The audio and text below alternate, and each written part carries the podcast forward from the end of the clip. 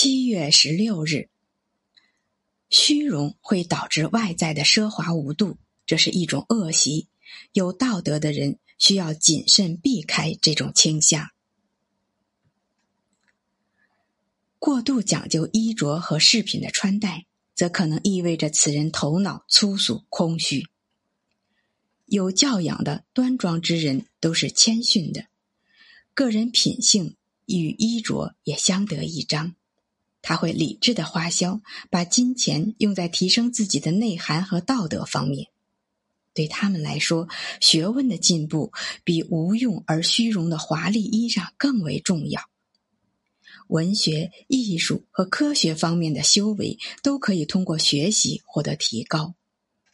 真正的雅致源自头脑和行为。